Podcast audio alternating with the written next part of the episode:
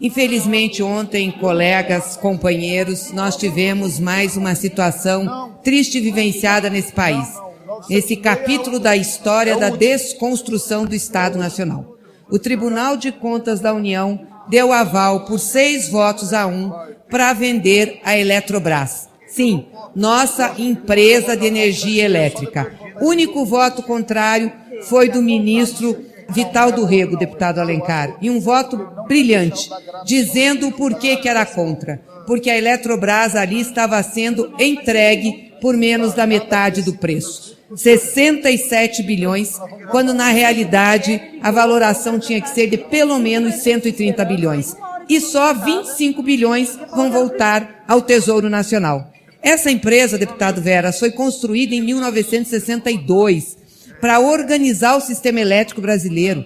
Tem 34 usinas hidrelétricas, mais um tanto de usinas térmicas e 58 mil quilômetros de linhas de transmissão. Isso foi pago com dinheiro público e agora está sendo entregue, como se o seu privado fosse eficiente e conseguisse minorar a crise energética brasileira, que é causada por falta de investimentos no sistema e que não é por falta de dinheiro público, é porque represaram o dinheiro público para a Eletrobras ficar com dinheiro e eles venderem para a iniciativa privada.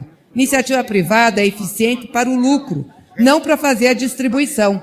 Hoje o megawatt-hora da Eletrobras é de 65 reais. Do mercado livre privado, 194.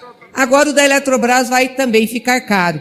Então o que está acontecendo é o seguinte, vende-se o patrimônio brasileiro para dar mais lucro para quem faz negócio. É esse o objetivo do Guedes, não é outro. Porque já tem dinheiro privado na Eletrobras, ela é uma empresa de capital aberto, de economia mista. Só que o governo tem controle, que é exatamente para levar o serviço à população mais pobre, que não pode pagar.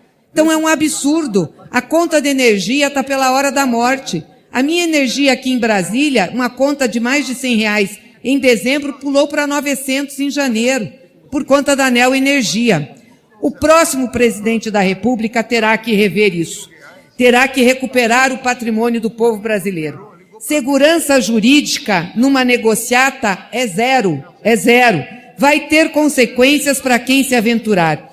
E eu quero terminar essa minha fala aqui lendo o Twitter do presidente Lula, em que ele se manifesta sobre o assunto. Diz ele: Espero que os empresários sérios que querem investir no setor elétrico brasileiro não embarquem nesse arranjo esquisito que os vendilhões da pátria do governo atual estão preparando para a Eletrobras, uma empresa estratégica para o Brasil, e isso acontecendo meses antes das eleições. É isso. Nós temos que lutar pelo nosso patrimônio e pela soberania nacional.